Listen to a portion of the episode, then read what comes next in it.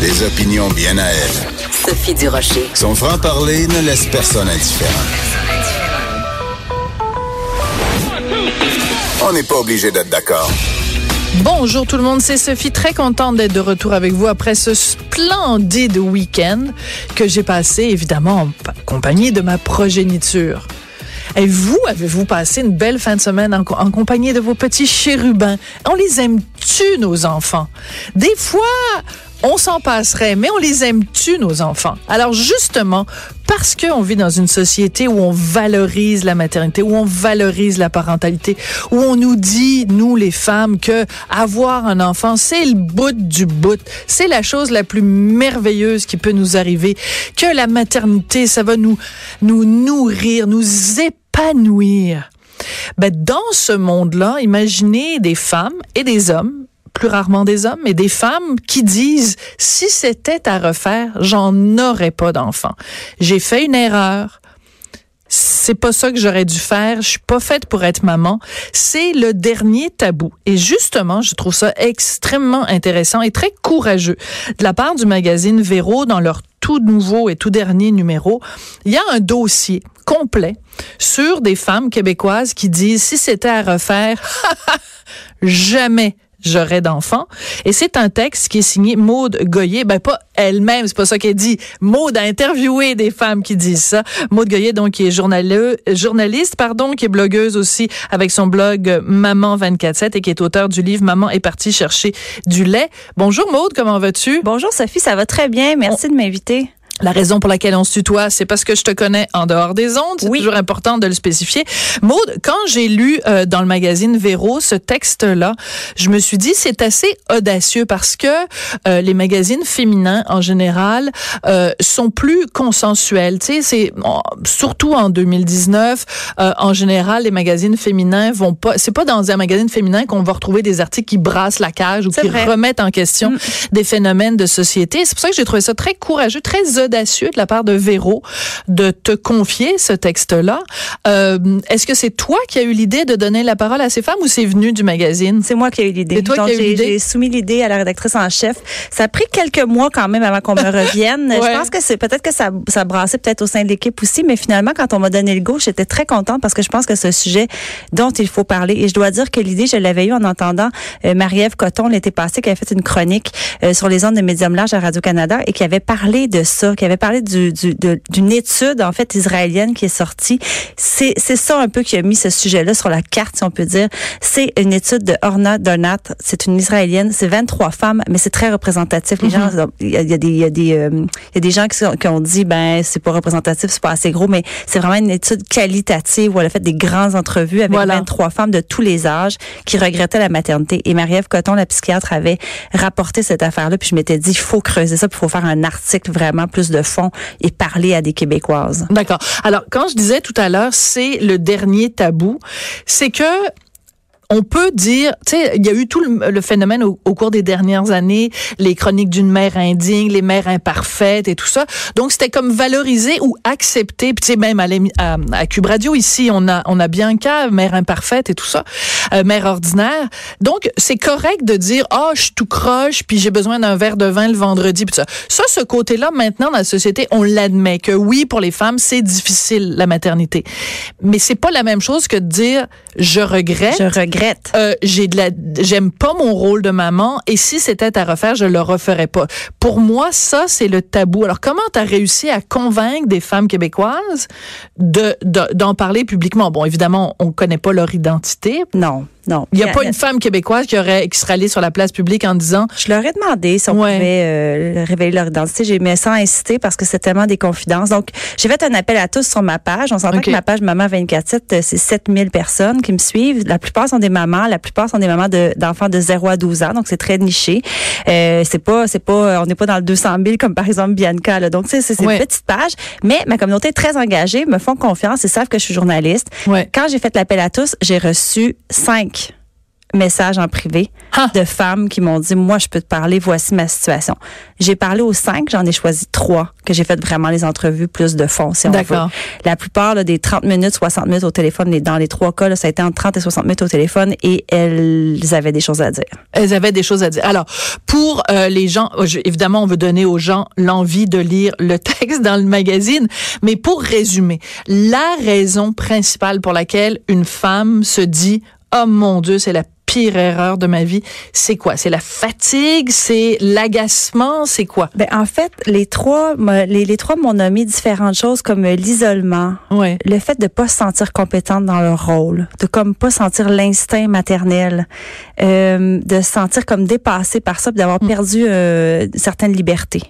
Donc il y a comme euh, la notion d'avoir d'être à côté de sa mission ou de pas être sûr on dit des fois être sur son X, pas être sur son X. C'est comme Ouais. si ces femmes-là ne se sentaient pas sur leur X et elles se sentent honteuses, elles se sentent coupables, donc elles n'en parlent pas. Et à la suite de mon article, Sophie, je dois dire qu'il y a une des mères qui m'a réécrit Ah elle m'a oui. dit, j'ai lu ton article. C'est exactement ce que je t'ai dit. Je te remercie. Et je l'ai fait lire à ma meilleure amie et j'ai dit, Kim, dans le reportage, c'est moi. Et Ah. on a pleuré et ça m'a fait du bien. On a, br- tu sais, j'ai, j'ai ouvert une porte à cause de l'article. Puis ça, là, c'est comme, comme journaliste, tu sais, là, Ah, comme, c'est la récompense C'est ça suprême. qu'on veut faire. Ben oui, à exactement fait. ça. Mais je trouve ça extrêmement intéressant que tu racontes ça parce que euh, le fait, ça me touche beaucoup, puis je, je, je suis émue quand, en, en disant ça, c'est que le fait que cette femme qui qu'on qu'on peut évidemment pas identifier, elle, elle, elle en aurait pas parlé peut-être à son mari, elle en aurait pas parlé à sa meilleure amie, elle en a pas parlé à sa mère ou à sa sœur. Elle s'est confiée à toi, sachant que ça allait rester anonyme. Mais le fait d'en parler à quelqu'un, ça, ça lui a fait du bien parce que tu peux pas dans la société aller voir sais, mettons euh, ta voisine puis lui dire je t'aboute puis qu'est-ce que j'ai fait là puis jamais j'aurais dû avoir des enfants. Tu comprends? C'est pas un discours qui est acceptable. Et c'est pour ça que les trois ont accepté de me parler. Ben, les cinq, en fait, les cinq Ouais. étaient prêtes, puis j'ai parlé à trois, là, mais les trois m'ont dit, euh, on veut briser ça. Il y a quelque chose qui se passe. On parle beaucoup de la charge mentale, de la conciliation travail-famille. On a comme un peu réglé plus cette question-là. Les tâches domestiques au Québec sont de plus en plus séparées vraiment de façon égale. La charge mentale, c'est encore comme 90 des, des mères qui la portent. Bon, on parlera de la charge mentale après Mais- parce que pour mais moi c'est surfait mais, bon. Oui, c'est oui. ça. Mais il y a donc. Ah oui, hein, c'est intéressant. Et donc, euh, et il y a. euh, et c'est comme dans cette, dans cette mouvance-là, là, toute la mouvance, je pense, du de parler de différentes choses, du consentement, du MeToo. Il y a comme euh, tout un, un mouvement. De libération de la libération, parole. Oui, de libération de la parole, tout à fait. Et je pense que ça s'inscrit là-dedans. Et je pense qu'on va en entendre de plus en plus parler. D'accord. Par contre, moi, je pense que une des raisons pour laquelle euh, c'est encore tabou de parler, de dire ça, des femmes qui disent euh, je regrette, puis c'est à refaire, je le ferai pas, c'est que il y a comme un grand mensonge dans la société. Euh, on nous fait croire que, euh, comme je le disais au début, la maternité c'est forcément égal épanouissement C'est la plénitude. c'est la plénitude. Oui. Puis je trouve qu'il y a beaucoup, tu sais, mettons le le- l'instagramisation de nos vies est beaucoup là-dedans. Tu sais, t'as des femmes connues qui ont des enfants, puis là tu les vois, puis elles sont en train d'allaiter, puis ça a l'air donc parfait. Puis évidemment il y a jamais de vomi, puis il y a jamais de couches souillées, puis il y a jamais de femmes cernées à bout à 3 heures du matin parce que ça fait trois jours que leur enfant dort pas. Donc tout ce, le côté excessivement difficile et exaspérant de la maternité, on n'en entend pas beaucoup parler. Et l'autre chose, c'est que on ne dit pas assez aux femmes, selon moi, que c'est pas tout le monde qui est fait pour être mère. Non, c'est ça. Puis d'admettre ça, Mm. d'admettre que c'est pas parce que tu as l'appareil génital qui te permet d'avoir un enfant que l'équation fait que tu dois forcément en avoir. Il y, a, il y a un problème de société, selon moi, qui est là où on, on- on dresse un faux portrait de la maternité. Est-ce d'accord? oui, oui, tout à fait. Mais il y a beaucoup de pression sur les femmes parce que c'est ça qui est attendu d'elles depuis euh, depuis des, des, des centaines, des, des centaines d'années. Je veux dire, c'est attendu d'une femme que euh, rendu à un certain âge, tu es en âge de procréer. C'est encore ça. On attend ça de toi. Les chemins commencent à être de plus en plus différents, mais il faut pas oublier que la femme, depuis encore tout récemment, était confinée au chaudron et à la maisonnée. Donc, c'est clair que son rôle, c'était d'avoir une famille. Là, les temps ont changé, mais c'est comme si le schéma de pensée n'a pas changé à la mm-hmm. même vitesse. Donc, on s'attend encore. Tu travailles, ben oui, mais t'as-tu un conjoint, t'as-tu une maison, t'as-tu des enfants? C'est, ça, ça, ça va. Puis si t'en as un, à quand le deuxième? Bah, écoute, c'est tellement ben ça. Écoute, moi, il y a une personne que je peux évidemment pas nommer publiquement, mais qui m'a m'achalait depuis 20 ans en disant Sophie, comment ça fait que tu fais pas d'enfant, puis tu peux pas, tu seras pas complète quand tant que tu n'auras pas d'enfant, puis tu es en train de passer à côté de ta vie. Le jour où je lui ai dit euh, que j'étais enceinte, elle a dit ah c'est formidable, puis tout ça. Le jour où j'ai accouché, ah c'est formidable, venue me voir à l'hôpital. Un an après. Et elle m'a dit c'est quand tu fais le prochain? J'étais là. Moi, je me disais, j'en fais un, elle va me foutre la paix, elle va me, me C3R patience. Ben non, le jour où j'ai accouché, c'est quand est-ce en un deuxième? Est-ce qu'on peut juste arrêter de mettre de la pression sur ben les femmes? Puis pour revenir aux réseaux sociaux, tu disais tantôt les Pinterest puis les Instagram, mais tu sais, le, le, décor parfait, la maison parfaite, euh, les enfants parfaits, tout va bien. Le pendant de ça, pour retrouver l'équilibre, on a eu droit au mouvement des, des mères euh, à bout, des mères indignes. Donc, il y a comme un, comme un contrebalancier, sauf qu'on est mhm. toujours dans l'anecdote. C'est pas inintéressant. Puis oui, ça libère ça aussi de savoir, on, se sent moins coupable, on, on va à un show, on va, on lit des blogs où est-ce que on, on, on fait la fête 30 filles puis on se dit des vraies affaires. Fait que ça, c'est le fun. Sauf qu'on est un peu dans l'anecdote. Mhm. Ces femmes-là, dans ce reportage-là, c'est pas ça. C'est pas l'anecdote. C'est pas, euh, je laisse traîner, mes enfants laissent traîner leur bouche, t'écœurer. C'est pas ça, là. Non, tout à fait. Et ce qui est intéressant aussi, c'est que ça va chercher quelque chose de très profond. Parce que si tu te regardes dans le miroir et tu dis j'ai fait une erreur, tu sais dans la vie tu peux faire des erreurs, j'ai pris tel job, c'est pas le job que j'aurais dû prendre, mais là mais là l'erreur que tu as faite c'est de mettre quelqu'un au monde. Oui c'est il peut pas y avoir tu sais tu peux pas prendre une gomme à effacer puis et c'est et c'est très compliqué en plus parce que ces femmes-là sont partagées entre euh, je n'aime pas être mère mais j'aime mes mais enfants. j'aime mes enfants, oui, c'est ça. Les spécialistes à qui j'ai parlé, les experts, les sociologues euh, à qui j'ai parlé, pour la plupart à l'extérieur. Ça aussi, c'est un signe. J'ai eu de la misère à trouver des experts au Québec. T'es Il y en a pas. Ben oui, non, j'ai trouvé en Finlande, euh, en, donc en, à Israël, et euh, en, je me suis pas en Norvège, je pense. Donc j'ai de la misère à trouver des gens ici. Marie-Ève Coton m'en a parlé un peu parce qu'elle s'intéresse à la question, je pense, pour des ouvrages qu'elle prépare. Mais elle est pas une spécialiste de cette, des questions de la maternité. Mais quand même, euh, ce que j'allais dire où je m'en allais avec ça, j'ai perdu comme le fil. c'est que tu peux aimer tes enfants, mais ne pas aimer être maman de ces enfants-là. Elles ne regrettent pas leurs enfants. Puis ça, il faut que ça soit clair pour les gens aussi. Ben, c'est sûr. Elles, ne elles, aiment leurs enfants et même c'est prouvé dans les études qu'elles s'en occupent de façon exceptionnelle. Ce sont plutôt des, des mères très investies, très dévouées, très dédiées. Donc elles en font beaucoup, ce qui mène peut-être aussi à leur perte. Oui, c'est ça. Donc ça, c'est l'autre phénomène aussi, c'est que euh, on vit aussi dans une société où on, on, on, se met beaucoup de pression comme mère pour euh, tout faire, puis les enfants avec les cours de piano, puis les machins, puis tout ça. Si ces, ces mères-là, je, je les juge pas, hein, je fais juste poser la question. Si ces mères-là en faisaient moins, puis que je commandais de la pizza puis disais OK c'est correct puis les enfants on n'est pas obligé de tout le temps être euh, une maman hélicoptère.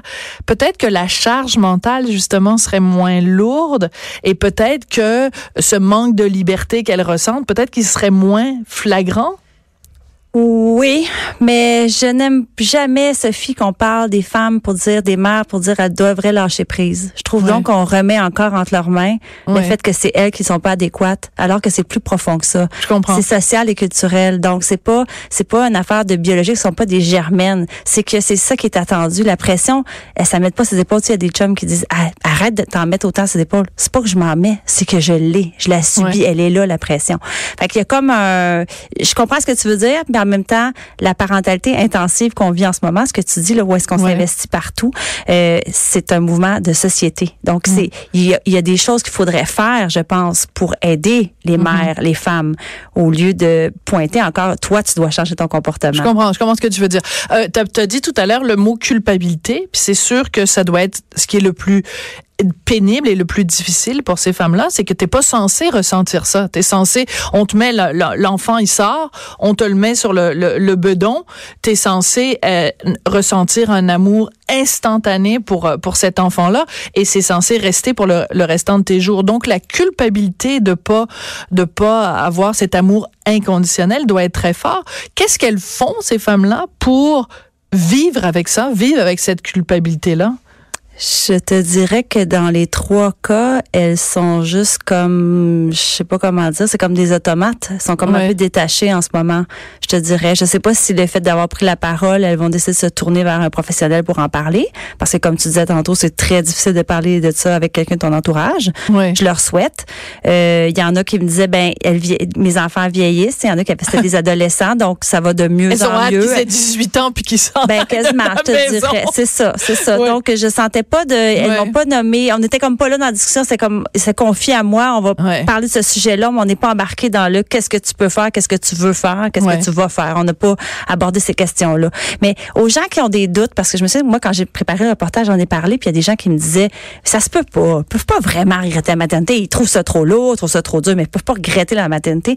Je disais aux gens, mais si tu regrettes comme femme sans enfant de ne pas en avoir eu, il y a des femmes à 40, 45, 50 qui se réveillent et qui disent, oh, j'aurais dû en avoir un. Tu sais, ça, ça, ça ben oui. Puis ça fait pas si longtemps qu'on peut le, nommer ça. Ben l'inverse est aussi vrai. Tout à fait. Des gens qui en ont eu, ils ont le droit de dire, ben c'est quoi finalement, pas vraiment. Non, puis de toute façon, c'est, euh, je vais, je vais faire une comparaison bidon. Mais tu sais, mettons dans une entreprise, tu te dis, ah, moi, je, je, me vois occuper tel tel poste. Bon, puis là, tu travailles très fort pour obtenir ce poste-là. Puis une fois rendu dans ce poste-là, tu te dis, ben, c'est ce serait parfait pour quelqu'un d'autre mais pas pour moi. Finalement. Je suis juste pas à ma place là.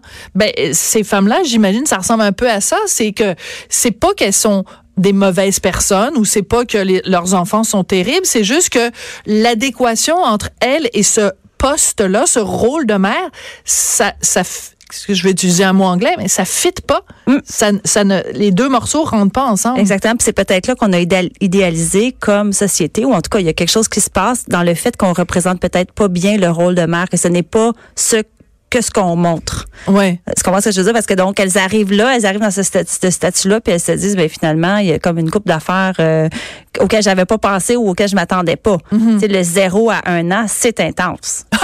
le zéro à trois ans, c'est intense. c'est ça. donc, euh, et il y a une mère dans mon reportage qui me disait, moi, tant que j'étais en symbiose, ça allait bien. Mm tant que j'étais en symbiose avec mon enfant, c'est comme moi qui menais la patente, puis que mon enfant était comme collé à moi, ça allait bien. C'est à partir du moment où j'ai dû faire de la discipline, avoir d'autorité, mm. qu'elle s'est comme sentie pas bien dans ce rôle-là. Elle, aime vraiment pas ça.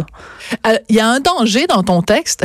je te taquine en disant ça, mais il y a un danger dans ton texte, c'est que il y a peut-être des, des femmes qui euh, pensent à tomber enceinte, qui vont lire ton texte en disant oh mon Dieu quelle ah. horreur il faut absolument que qui vont partir à courir dans l'autre sens. Tu vas peut-être contribuer à faire baisser encore oh, plus le taux de natalité au Québec. si c'est un article qui, fait, qui t'empêche d'avoir un bébé là, eh boy, pense-y comme il faut. Mais oui, c'est ça, c'est sûr que c'est un article, ça dérange. Ça dérange. oui, c'est un article euh, qui peut être controversé ou en tout cas qui brise un tabou. Mais moi, j'espère surtout que ça va ouvrir une porte à ces femmes-là. Moi, je pense à la souffrance que femmes-là. Hmm. Elles ne sont pas en dépression. Les filles à qui j'ai parlé, elles travaillent, elles sont, tu sais, somme toutes quand même heureuses, entre guillemets. Il y a comme, il y a comme un, nuage au-dessus de leur tête, un ombrage. Puis moi, j'aimerais ça que ces femmes-là aient une place à quelque part où parler. Ben, écoute, un regroupement, tu sais, il y, a, plein de, ça pourrait être, tu sais, mettons, euh, mère, euh, mère involontaire ou mère regrettante anonyme ou quelque chose comme ça, là, tu sais. Il y a des groupes sur Facebook. Il y a des groupes sur Facebook. Il y, en a un majeur qui est parti en France qui est en, en très grosse progression depuis à peu près six mois, un an. Donc, c'est vraiment quelque chose qui est en train de se passer. Et j'ai essayé de m'inscrire en disant, je suis journaliste, je prépare quelque chose et on m'a refusé. Parce qu'ils voulaient pas justement briser cette communauté-là. parce que c'est pas de moi que je parle. Moi, j'ai deux enfants, tout va bien. Puis je tiens à spécifier que c'est pas de moi que je parle non, plus. Hein. Tu ne m'as pas interviewé pour ton magazine. non, non, non. J'adore mon fils. Je suis très heureuse d'avoir mon enfant. Je, on ne fait, je ne fais pas partie de cette, catégorie-là. Euh, en fait, j'ai trouvé ça bien quand même que le groupe Facebook me... me... C'est correct. C'est parce que là, à ce moment-là, je cherchais des témoignages. Je les ai eus d'une autre façon, mais elles m'ont rejeté parce que je faisais pas partie du public cible de leur page. Oui. C'est un groupe fermé. Alors, je me rappelle, il y a, il y a quelques années de ça, il y avait une journaliste, et là je vais évidemment me tromper, britannique ou australienne, ou en tout cas bref, anglophone, qui avait écrit euh, un texte qui s'intitulait euh, My Children Bore Me to Death. Ah. Alors, elle ne disait pas qu'elle aimait pas ses enfants, elle ne disait pas, elle disait les fêtes d'enfants, là capable. Les activités. Les activités, les trucs, les affaires de ouin-ouin avec des mouvements à la, tu sais, on fait du yoga pour enfants. Ça m'emmerde royalement. Et ce texte-là avait créé un scandale. Écoute, elle avait eu des menaces de mort. Ben oui. Elle s'était fait jeter des tomates. Oui.